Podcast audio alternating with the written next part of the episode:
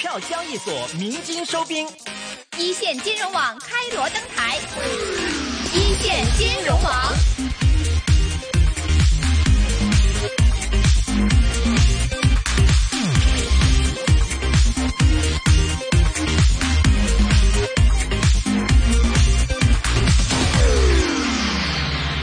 好的，欢迎大家来到我们今天一线金融网的时间当中啊。那今天呢，我们有一位嘉宾来做客我们的演播室，也是特别从呃上海来到香港哈。那我们要欢迎到的是天风证券海外研究团队首席分析师何翩翩，翩翩你好。哎，你好。呃那今天啊，来跟我们详细的聊一聊。呃，我们也知道海外研究团队嘛，肯定都是看我们的这个港股、美股等等的一些股票。那目前来说，对于十月份来说，有一个什么样的投资的逻辑存在呢？呃，我知道其实。九月份而言啊，这个港股其实走势并不是特别的好，我相信你们的日子也一定不是那么好过。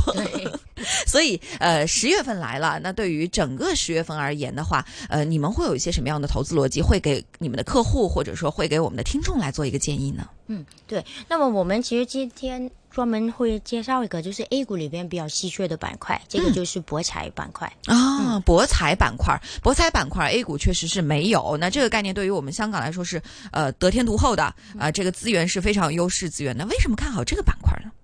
嗯，那么呃，首先来说，因为十亿呢那个加气呢，因为我们目前呃比较呃就是相信的话，就是澳门会朝着一个就是转型的方向，就主要是以前呢对于 VIP 或者就所谓的贵宾业务比较依赖的高端的业务比较依赖的，现在会希望能够转型到一个啊中场和非博彩的一个业务，所以啊如果在假期里边的话呢，我们啊认为呢这个呃就是表现会比较突出的。嗯，假期当中啊，对啊，接下来就十一这个假期了。那假期当中，对于这个博彩概念是比较看好的。那博彩概念股票有很多家啊。那比如说，我们也知道的有这种传统的，像金沙中国、银河娱乐等等，还有一些其实跟博彩相关，但是会有一些技术性存在的。那据我们了解，比如说像汇彩等等这一系列的这些股票，但是澳门就这么大。澳门其实股票并不多，所以梳理起来应该会比较的简单。能不能来帮我们做一个非常详细的梳理呢？嗯，好的。其实主流来说呢，澳门就是六大国企为主呢。然后这个就包括呃，刚才我们也提到了一些，就是盘子啊最大的，其实就有金沙中国，还有就是银河娱乐啊。然后呢呃，也有一个就是比较最传统的，这个就是那个澳博控股。嗯。那么另外呢，我们还有一些就是啊啊美资的，包括了那个啊美高梅呢，还有就是那个永利澳门，然后另外还有呢就是啊那个西豪。新豪博亚就这些，就主要是这六家。那么如果再扩大一点的话呢，我们如果博彩也包括了东南亚的，就刚才提到那六家其实都是广港股通里边的。那么再扩大一点，东南亚那边呢有呃包括了太阳城集团呢，它也是港股通里边的，就主要是以呃越南、俄罗斯业务为主。那么啊还有就是呃那个金街控股呢，就以柬埔寨业务为主，但他们目前就啊不是港股通的标的啊。那么另外来说，就你刚才也提到了汇彩。彩呢？其实汇彩的业务呢，他们也是在呃澳门里边啊呃，可能在一个呃中场业务，还有就是呃啊，就娱乐场的这种经营，对，还有它好像更多的是有一些这种呃机器的机器的研发，可能更偏科技类了，跟这种博博彩还不是一个两边都啊应该能说会，就是从机器，因为机器来说，它也是相对啊比较就是中产低端的客户，他们会玩这种机器，百家乐的一个啊。直播的机器，嗯，然后他自己也有经营娱乐场，所以这个也是在澳门半岛里边，就就比如说我们等一下也会聊到大桥过来了，可能他也会受惠的，嗯，像这种，嗯。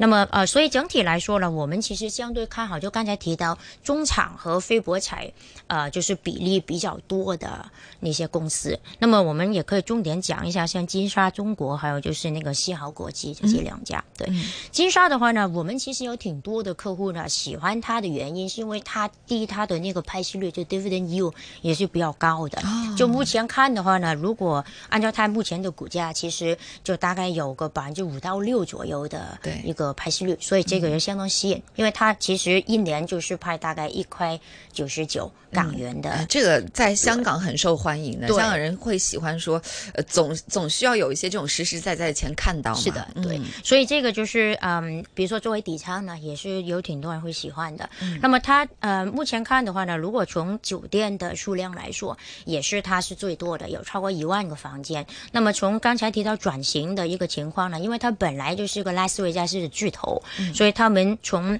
呃非博彩的业务呢，包括了他那个购物中心呢，就是有我们比较熟悉的威尼斯人、巴黎人，然后未来呢，就他也会呃有个伦敦人啊、会出现的。所以整体来说，不管是从购物也好，就是景点，就是大家喜欢就是拍照啊那些景点，又或者是呢，呃，他呃餐饮呢，然后酒店房间，再加上会展，因为他也是有个挺大的一个会展的场地，然后也包括了演唱会了，比如说呃，就是去年八月有个张学友演唱会，所以整体它是一个非博彩。再加上一个中场的，就大家都挺喜欢去的一个地方，所以这个就是金沙。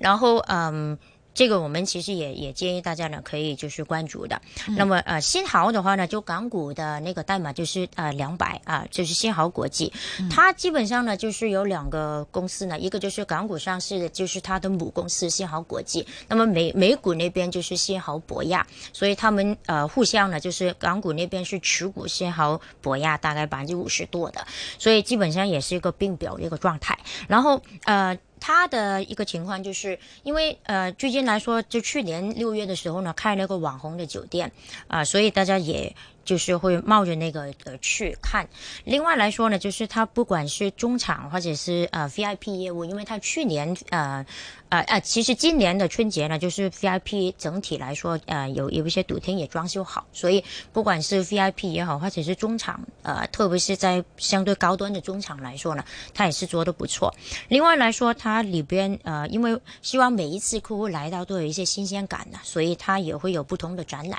比如说之前会有一个就是高端的一个车展，然后现在的话呢，也会有一些别的一些艺术品的一些展览等等的。那么在他们另外这个就是西豪天地，另外一边西豪呃影会那边呢，也会有一些就是 VR 的体验的。所以整体来说，他在费博彩的一个业务也是啊、布局也是相对比较广泛。嗯呃，那目前对于这些博企来说哈，我还有一个问题就是说，呃，我们都知道博彩业务一定是它的这个主营业务之一，嗯，但是就像您刚刚说到的，像金沙等等的，都已经开始延伸其他的一些呃会展业务啊、活动啊，包括一些它的商场的这种呃其他的一些业务。那目前就澳门的这些博企来说，它的这种占比，你们有研究过吗？嗯，其实如果从整体的。呃，就是整个板块来说的话呢，我们可以对比一下拉斯维加斯，因为拉斯维加斯如果从这个旅游行业来说，其实博彩单纯是一个呃赌博的一个情况，他们只是占大概百分之十左右。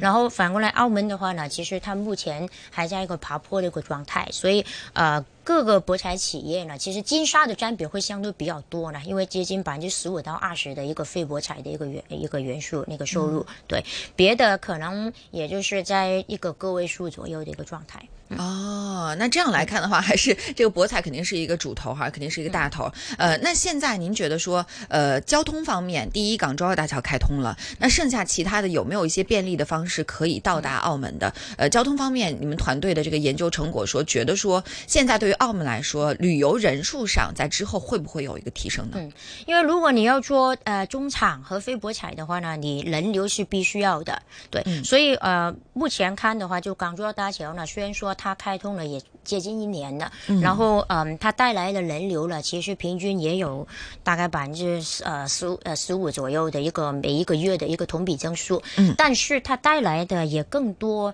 可能就是一些非过夜的游客，所以你会发现其实对于澳门可能整体的一个贡献不一定是特别大，所以我们未来呢到年底之前呢会有两个啊、呃大型的基础建设开通，第一个呢就是呃就是有一条新的高铁，会从目前其实广东省的一个城轨就到了那个拱北就结束了，但后边的话呢会延伸一条线从拱北到横琴的，所以这个呢是可以直接啊、让那些在蛋仔那边的娱乐场可以受惠的，嗯，因为本身是不是港珠澳大，因为我没有走过哈，嗯港珠澳大桥它是连接的是澳门半岛是的，啊，所以它到了澳门半岛之后，它还需要在呃坐的士或者是开车，嗯才能够到达蛋仔。是的。哦，所以其实对于港珠澳大桥来说，对于澳门半岛是直接受益者。对，所以比如说刚才我们提到的汇彩，嗯。呃，再加上呢，就是澳博里边的一些卫星赌场了，就是比如说像财神啊之类的那种，嗯或者是包括了他们老普京、新普京呢，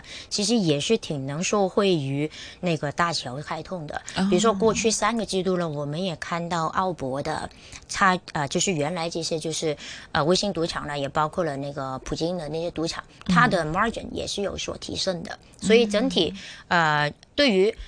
啊、过来就是大桥过来那个呃呃半岛的赌场，就特别是那种比较小的，就比较方便的进去就就可以就是进门就可以直接直接去玩，直接去娱乐的那种。这种就是会有收费的。嗯那么啊、呃所以对于丹姐那边呢，我们还是觉得呢，就是如果你高铁过去的那些客户，他肯定就是在远一点的地方过去的，所以在嗯可能就是广东省以外的。就是过去的，那么他们肯定就是停留的天数呢，会比你大桥过来的人也是会就是比较多的。嗯，对对，嗯所以这个就是我们认为对于澳门未来那个中场飞博彩的一个影响会更大，就是好的影响会更大。嗯对，，交通便利带来了呃中场以及非博彩行业的这种业务的一个提升。那对于本身的博彩行业，我觉得各家博企也是在绞尽脑汁啊，想方设法来吸引到这些呃受众、这些群体，能够来关注到他们的这家公司。嗯，那有没有一些不同的，就是他们的一些不同的服务呢？嗯就是呃，就刚才提到呢，就像金沙和那个西海呢，他啊、们就角度是不一样的。对，嗯中场就是为主的。然后呢，呃，也有一些呢，就可能呃，目前看的话，以 VIP 呃为主，可能会比较多。像那个呃永利呢，呃，就是呃永利澳门那边呢，它可能就是 VIP 的占比会比较多。嗯银河的话呢，也传统来说呢，VIP 的占比也会相对比较多的。嗯，好，那这是刚刚偏偏跟我们说到了，关注到了博彩行业在接下来的一个投资机会啊。那研究团队肯定不只关注这一个行业，那对于其他行业来说的话，四季度除了博彩之外，你们会觉得说还有一些什么样的呃板块儿会受到香港这边的一些投资人的关注呢？嗯对这个，我们也发现呢，最近来说呢，呃，港股那边啊、呃跟 A 股的一个关系呢，就越来越密切了。就比如说我们 A 股啊、比较就是热门的一些板块呢，像手机啊、产业链呐、然后包括了那个国产替代，就是芯片这种行业的话呢，也是挺受欢迎的。嗯特别是比如说在呃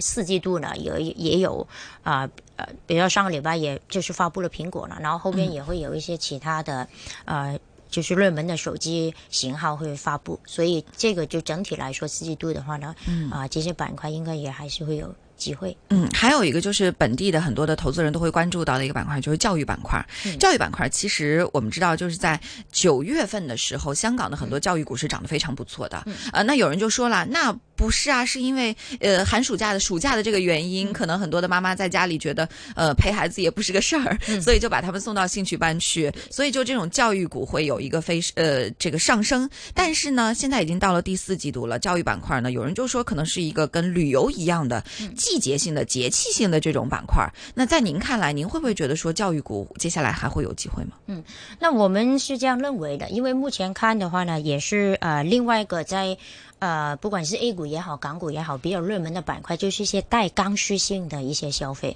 比如说在国内的话，可以看到像白酒家电的这些；那么在港股的话呢，就包括了像呃餐饮啊、体育用品啊之类的，也是挺受欢迎。所以教育其实也算是呃就是这类型的股票。对，但教育的话呢，因为它可能受政策的影响也会比较多的，所以我觉得这个大家投资者也是需要关注。嗯，嗯，其他的一些板块呢，比如说哈，消费概念，消费股当中有一些本地比较特殊的，像维他，嗯啊、这些呢都是本地香港本地会比较关注的。那当然，消费当中还有一些在内地可能它有很多的这种消费品，比如说像安踏。啊，这种其实它的主要的点还是在内地。像香港，我基本上没有看到安踏的店，它可能更多的是在内地的三四线的这种城市会销量很好。但这种并没有受到香港本身大环境的影响。这种消费股或者像海李李宁等等这一系列的，能不能受到我们四季度的一个关注呢？